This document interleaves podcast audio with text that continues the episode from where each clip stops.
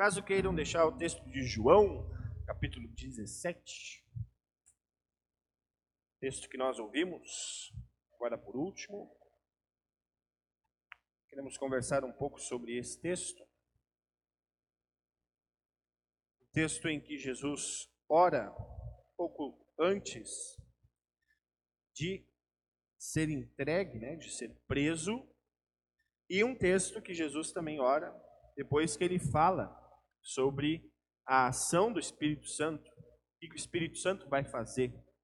É um texto muito importante, no momento em que Jesus se retira para fazer essa oração, e é um texto que começa dizendo que Jesus quer que todos sejam um.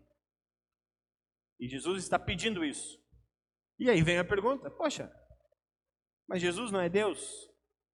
Ele não poderia fazer isso? É, com um milagre? Ou algo que ele já tinha feito? O cara andou por cima das águas, é, multiplicou pães e peixes. Será que ele não consegue também fazer com que todos sejam um? De uma forma um pouco mais sobrenatural? Sem precisar uma certa uh, uma certa vontade nossa? Será que é isso? Bom, é a questão que nós queremos conversar hoje, né, sobre a unidade ou sobre a forma dessa unidade, o que nos une. Já comentei aqui num outro momento sobre a questão da união e falei que o ódio era uma das ferramentas que mais nos unia. É, nós nos unimos mais facilmente pelo ódio do que é, pelo amor ou por algo melhor do que o ódio. Né? Isso faz parte, nós já conversamos sobre isso, mas eu trouxe alguns exemplos de união ou de unidade. E o mais clássico de todos é sempre esse aqui, né? Sei quem reconhece, né? mas é o estádio do Corinthians, né? E eu coloquei justamente porque é uma das torcidas mais unidas. Vamos parar de clubismo, né? Mas é uma das torcidas mais apaixonadas pelo, pelo clube. E eu sempre me pergunto, e eu gosto muito de estádio, de torcer, né? E eu sempre me pergunto isso toda vez que eu vou no estádio, mas será que é só futebol? É, tem que ter alguma coisa sobrenatural para unir esse monte de homem, tudo junto, suando, cantando, um desconforto completo, e ninguém está nem aí para isso. Estão unidos. A pergunta que eu faço é: bom, aqui nós sabemos que o Corinthians os une. E nessa foto nós poderíamos olhar e dizer: olha, todos aqui, daríamos para identificar que todos são cristãos? Não, não é o motivo que eles estão unidos ali, isso é bem claro, né? Agora, se todos são cristãos, obviamente que não. É, tanta gente assim, cerca de 30, 40 mil pessoas, eu acho que é muito difícil todos serem cristãos. Aí nós vamos para um outro tipo de união que, novamente, é apenas o exemplo que eu quero dar aqui. Aconteceu agora esses dias, né? As manifestações políticas.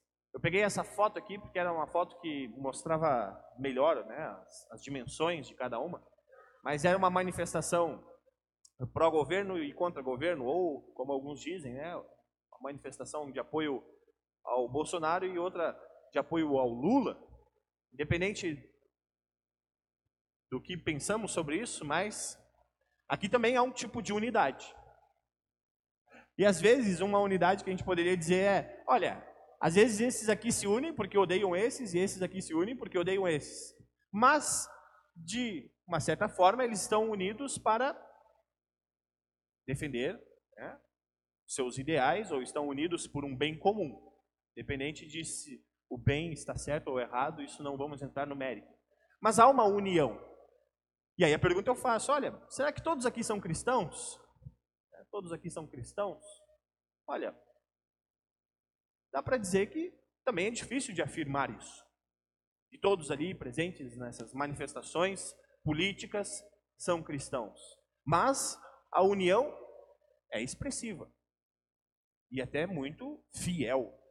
É, eu sempre brinco, Olha, se nós tivéssemos a mesma motivação é, social nas redes sociais para falarmos de Cristo do que temos para falarmos de política, acho que a igreja seria estaria em outro patamar.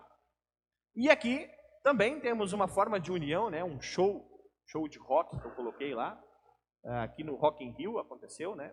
E é também uma multidão de pessoas que estão, que estão reunidas por causa de uma união, né? ou por causa do show, mas que gostam daquele ambiente. E também é um ambiente bem desconfortável. E a cada vez que, cada vez que nós vamos ficando mais, mais experientes, a gente vai pensando, mas como é que eu ia num negócio desse? Ficava cinco horas indo para um lugar, né, de ônibus, um monte de gente, ia para lá, voltava tarde, de manhã, chegando em casa, né, e fico pensando hoje, mas como é que eu me dava esse trabalho, né? Ainda tem pessoas da minha idade que continuam indo, eu digo, essas são guerreiras. Mas há uma união também aqui, e que nós poderíamos também pensar, olha, o que une essas pessoas? Bom, show. Mas a pergunta fica, todos aqui são cristãos? Bom, também poderíamos dizer, não, tem como dizer que todos são cristãos. E agora, a outra imagem. Ah, essa aqui é uma imagem de um culto, de uma igreja, botei da Igreja Universal, né? Templo bem cheio. Ah, e eles estão unidos por causa de Jesus. Estão indo para lá por causa disso. Mas a pergunta fica: daria para dizer que todos esses aqui são cristãos? Agora é mais complicado de falar que não, né? Mas será? Eu não vou responder. Mas acho difícil. Mas vejam, estão unidos em nome de Jesus também. A pergunta que fica é: como é que nós podemos enxergar os cristãos? Ou como é que nós podemos enxergar a unidade cristã? Como é que nós podemos falar que quem é cristão ou quem não é, ou nessas formas que temos como sociedade de nos unirmos, como é que nós podemos falar que ali existem cristãos? Bom, uma forma de nós identificarmos onde estão os cristãos é essa aqui. No mundo. Se há uma unidade cristã, é uma unidade de seres vivos. Pessoas que estão vivendo nesse mundo. Todo mundo é cristão? Não. Mas onde estão os cristãos? Onde está essa unidade visível dos cristãos? Está aqui. Ela não está aqui, ela não está aqui, não está aqui, não está aqui, não está aqui, né? não está em um ambiente específico, mas ela está em todos ao mesmo tempo. Por isso que a unidade cristã, ela se dá muito mais quando a igreja está espalhada de quando ela está junta. Essa semana nós vamos ter a semana da oração pela unidade dos cristãos várias denominações vão se unir para falar sobre a unidade da igreja. E confesso para vocês que eu sempre me sinto desconfortável nesses momentos, por mais que eu goste de participar. Nós sabemos claramente as diferenças que temos entre denominações. E não posso ser hipócrita de falar, ah, vamos agora nos reunir aqui, vamos cantar Kumbaya, e agora vai ser uma maravilha. Nós vamos em busca de uma unidade fraternal. Vai ser tão lindo. Não. Tem diferenças, cicatrizes que machucam, e tem diferenças que podem acontecer. Mas por que a busca, então, dessa unidade? Se ela é desconfortável? Porque, como eu disse, a unidade ela é mais presente onde não havemos do que onde havemos. O hino que eu coloquei antes, no início do culto, a primeira estrofe, só voltando aqui, ela diz o seguinte: Estamos no mundo, mas dele não somos. Aqui nós vivemos distante do lar. De uma perspectiva, tá certo. Mas de outras, outra perspectiva, tá errado. É um hino que está errado. Porque seria outra forma para cantarmos isso. Porque onde nós estamos, ali Cristo está. E onde Cristo está, ali existe a unidade. Porque a forma com que Jesus quer que todos sejam um é como o Pai e Ele são um. E o Pai e Jesus são um, porque eles são os donos da criação. Eles são aquilo pelo qual todas as coisas foram feitas. E eles querem que tudo isso seja um, assim como eles são. Então, vai muito além apenas de pessoas, é estendido para toda a criação. E é exatamente isso que Jesus faz quando ele morre e ressuscita. Ele quer reunir todas as coisas sob a sua graça, sobre aquilo que ele entregou a nós. E ele quer que todos creiam que a única forma de nós estarmos unidos a novamente a essa criação perfeita, aquilo que Deus é, é através dele. Então, o cristão, ele é unido a Cristo e a partir disso, ele é unido a toda a criação. Por isso, o cristão, já aqui nesse mundo, ele precisa demonstrar essa união que ele tem com Jesus.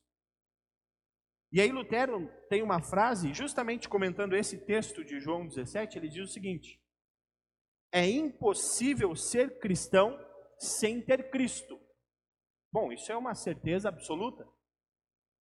Não existe ninguém que se diga cristão e não tenha Cristo.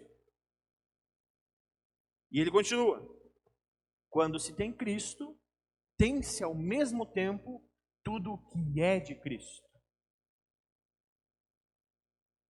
E aqui vem a questão da intimidade.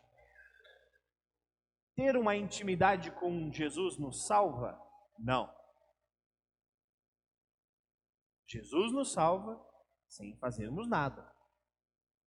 Mas essa salvação que Jesus nos dá, ela nos dá aquilo que tudo Cristo, aquilo que Cristo é. E é nesse momento que nós começamos a conversar sobre intimidade com Deus. Porque nós começamos a aprender e a ouvir aquilo que Cristo é. E para vivermos aquilo que Cristo é, nós vamos ouvindo aquilo que ele nos revelou, de como ele é. Quer dizer então que aquelas pessoas que não demonstram tudo aquilo que Cristo é não estarão salvas? Isso só Deus sabe. Isso só Deus sabe. Mas o que Jesus está nos ensinando aqui nesse texto é que, da mesma forma que Ele e o Pai são um, Ele também quer que nós, os seus discípulos, sejamos um com Ele. E Jesus demonstra essa unidade com o Pai em vários momentos. Essa unidade que ele tem com o Pai se demonstra quando Jesus cura as pessoas. Que em alguns momentos ele pede isso para o Pai. Pai, cure. Dá graças a Deus pelo alimento e ele é multiplicado. Jesus está nos ensinando que para sermos um, precisamos agir para demonstrar essa unidade. Infelizmente, nós, cristãos, eu já disse isso outras vezes, nós normalmente queremos um Deus customizado, onde ele apenas sirva naquilo em que eu concorde ou que ele apenas seja algo bom para mim naquilo que não me desconforte. E quando nós temos esse sentimento, como diz Lutero, nós estamos deixando de lado aquilo que Cristo é. Porque Cristo também não concordou com o Pai.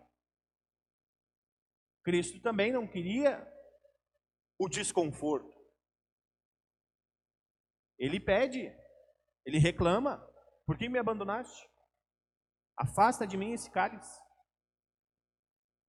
Infelizmente nós cristãos, e eu digo todos os cristãos, todos os que creem em Cristo, inúmeras vezes agimos da mesma forma. E uma das formas de nós customizarmos essa intimidade com Deus, deixando de lado aquilo que nos desconforta, é olharmos só para o futuro. Ah, eu sou cristão. Eu estou na vida eterna. Maravilha. Aqui nós vivemos distantes do lar. A nossa morada é a pátria celeste. Então nós começamos a ver os textos do reino de Deus e olhamos apenas para o futuro. E essa intimidade que nós tanto desejamos ter com Deus também colocamos lá para o futuro. Ah, quando eu estiver na vida eterna, eu vou estar com Cristo. Ou, ah, não, quando for o juízo final, aí eu me entendo com Deus. Tem uma explicação teológica que fala: olha, nós já estamos na vida eterna, mas ainda não chegamos lá. Um exemplo, é, eu ouvi de um, um pastor escreveu um comentário sobre essa questão do já e ainda não. Ele diz o seguinte: olha, quando os aliados na Segunda Guerra Mundial invadiram a França lá pela Normandia, ali eles venceram a guerra. Ali eles venceram a guerra.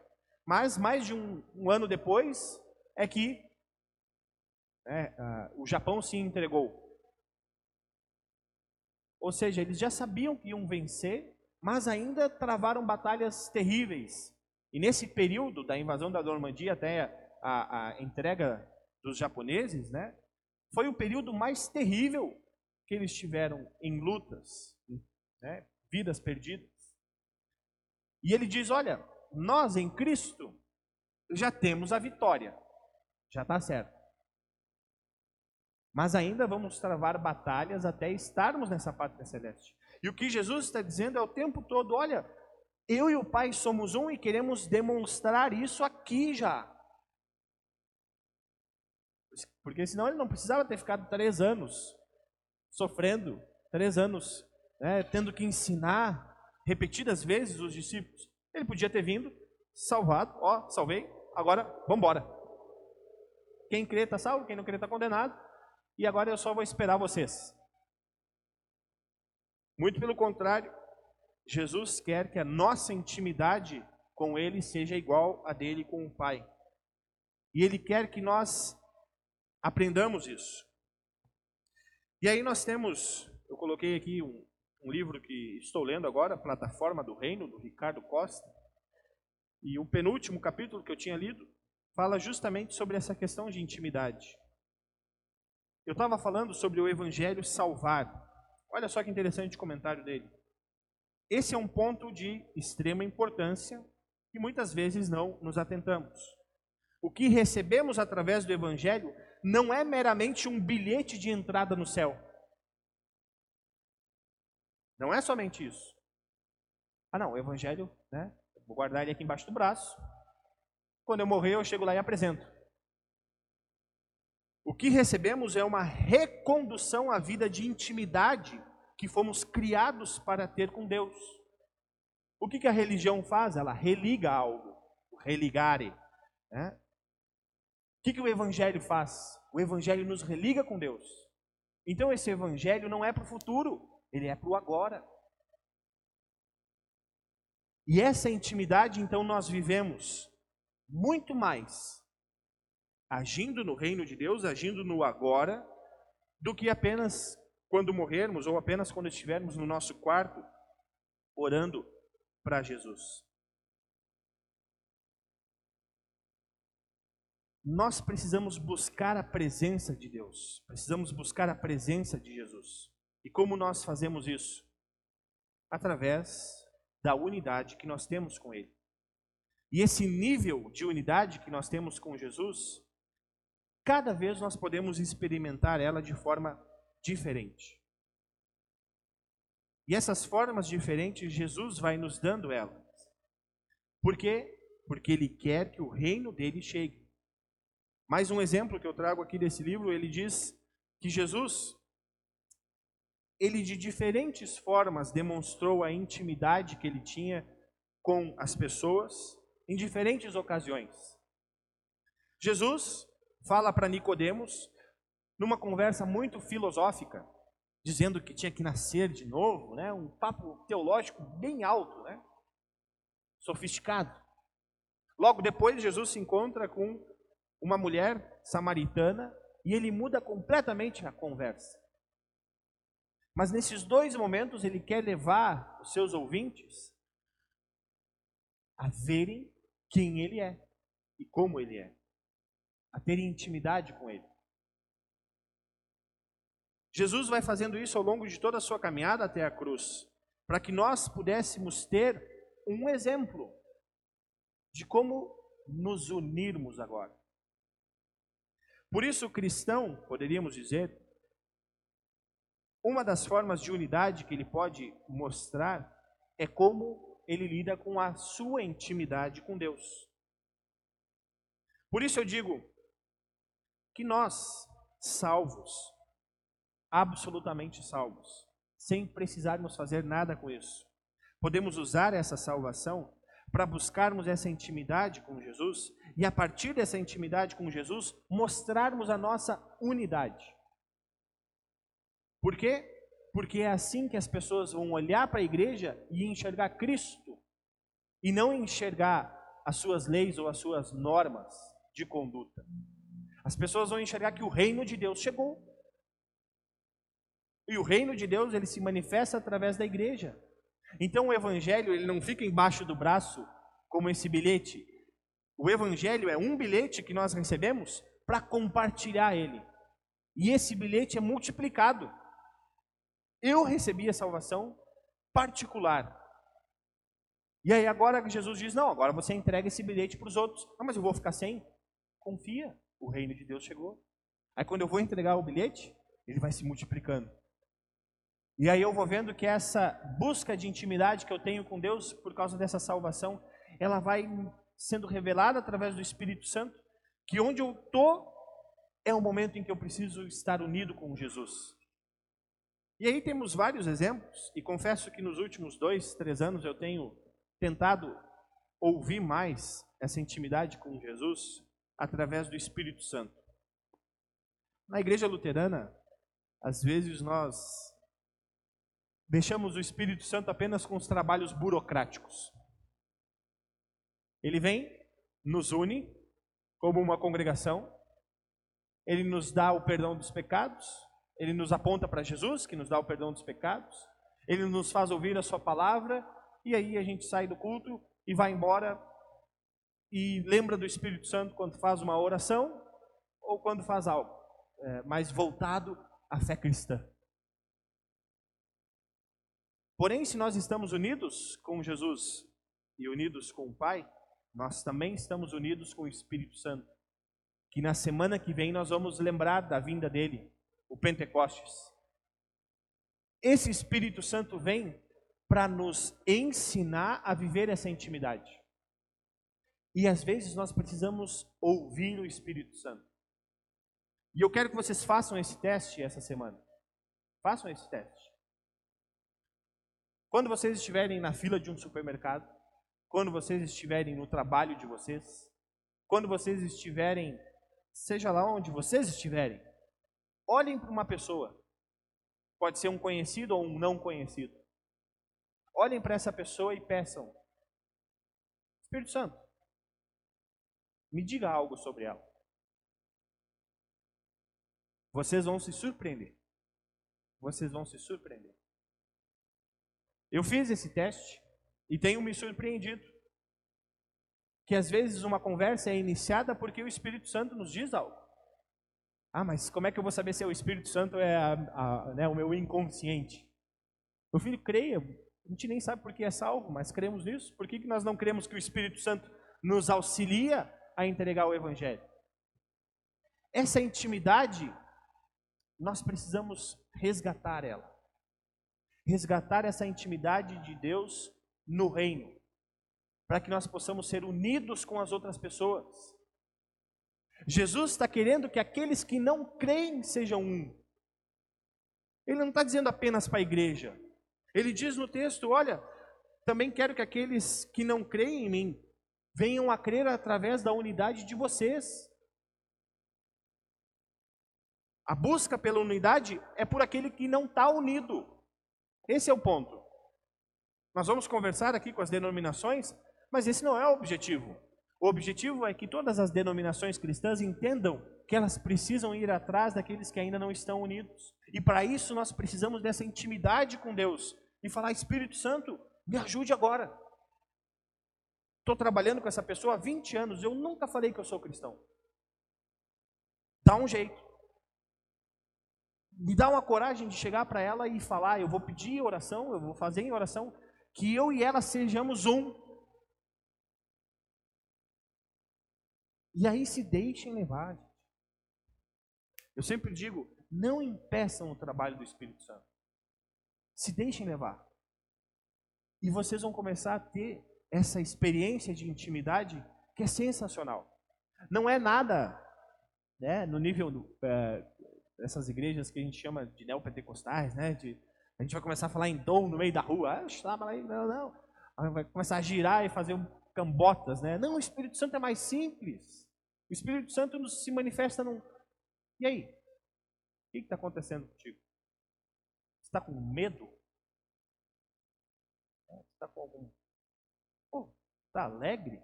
Ah, estou muito alegre. E aí deixa o Espírito Santo trabalhar e ele vai conduzir vocês para falar.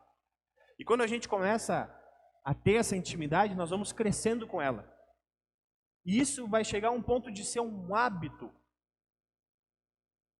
Vai virar um ponto de ser um hábito. Que nós nem vamos mais ter aquele medo, aquele frio na barriga que nós tínhamos no início. E o apóstolo Paulo nos lembra várias vezes isso, que nós vamos crescendo nessa forma de anunciar o evangelho. Nós vamos amadurecendo. E Ele quer que nós tenhamos isso para chegarmos ao pleno conhecimento. O Evangelho nos leva ao pleno conhecimento, que nós ouvimos lá em Apocalipse, porque o Evangelho é Cristo. Então eu peço que nós, cristãos, olhemos para o mundo e enxerguemos ali a unidade. Principalmente naquelas pessoas que nós consideramos não unidas. Que às vezes numa conversa nós, poxa, você também crê em Cristo. E olha que eu trabalho contigo há 15 anos. E eu não sabia. Que aqui eu tenho um parceiro, uma parceira, para nos ajudar a, nessa empresa, falarmos mais de Jesus. E para concluir, uma, uma forma, uma receita. Essa é uma receita agora que eu vou dar para vocês. Eu sempre disse que a gente não tem receita, mas nós temos uma receita. Eu aprendi uma receita com um pastor professor, do qual eu estava fazendo o curso esse final de semana, né, na segunda e terça, e ele disse assim: Olha, às vezes a forma de nos apresentarmos já pode ser um instrumento. E ele deu a dica: se você está numa reunião de empresa e o pessoal começa a fazer a apresentação, e aí as pessoas, ah, eu sou o Lucas, né, sou formado em teologia, tenho é, especialização em ministério pastoral, né? Blá, blá, blá, blá, blá, e tudo bem. Nossa! Ah, tem um bom currículo. E ele disse: façam o contrário, se apresentem da forma que o texto bíblico ensina. Eu sou Lucas, filho do Fernando, filho da Isalete, sou marido da Patrícia, pai do Arthur, e aí ele deu a dica: perdoado. Falem isso para os outros. Falem isso quando vocês. Eu fiz essa experiência essa semana. Encontrei um rapaz aqui, até na rua da igreja. E aí ele perguntou meu nome e eu, medo pra caramba. Eu só peguei e disse assim: sou Lucas, perdoado. Bem rápido, porque ainda não tenho esse tipo de treinamento mais fácil, né? E aí ele olhou assim, ficou assustado, né? Aí eu, que agora o que, que eu falo? Eu disse: Ah, eu sou perdoado porque Jesus me perdoou. Ele nem perguntou, mas eu respondi: Eu podia ter deixado um tempo mais para ele né, processar aquilo. Mas olha que forma interessante de nós falarmos, porque às vezes, se nós falarmos que somos cristãos, já vai haver uma desunião. Ah, cristão? Então fala que é perdoado, porque essa é uma forma de unir. As pessoas precisam de perdão, todo mundo erra. Não existe uma pessoa que é perfeita. Então vejam, ele dá essa receita de, às vezes, como nós nos apresentamos, nós já podemos anunciar o Evangelho. E uma coisa tão simples. Eu achei sensacional isso. Então eu digo para vocês, façam esse teste. Deixe o Espírito Santo desafiar vocês. Digam para os outros que vocês são perdoados. Ah, pastor, e depois? Ah, Espírito Santo que se vire. é Ele que faz a obra, não somos nós. Nós, o trabalho que nós temos é de não impedirmos isso. Tudo isso eu digo para que mais pessoas sejam unidas. E que essa união, que só Deus sabe quem participa dela, nós possamos, aí sim, ver ela visivelmente na eternidade. Aqui ainda não vamos ver ela completamente, mas aqui nós agimos por ela. Assim como eu sou intimamente ligado a Jesus, eu quero que Jesus seja ligado intimamente às outras pessoas. E para isso nós podemos cantar de uma outra forma. Não somos do mundo, mas estamos nele. Aqui já vivemos o reino de Deus. O nosso chamado é onde estamos. É na sociedade. A comunidade, o lugar onde nós trabalhamos, onde vivemos, onde passamos o maior tempo da nossa vida, ali é o nosso lugar.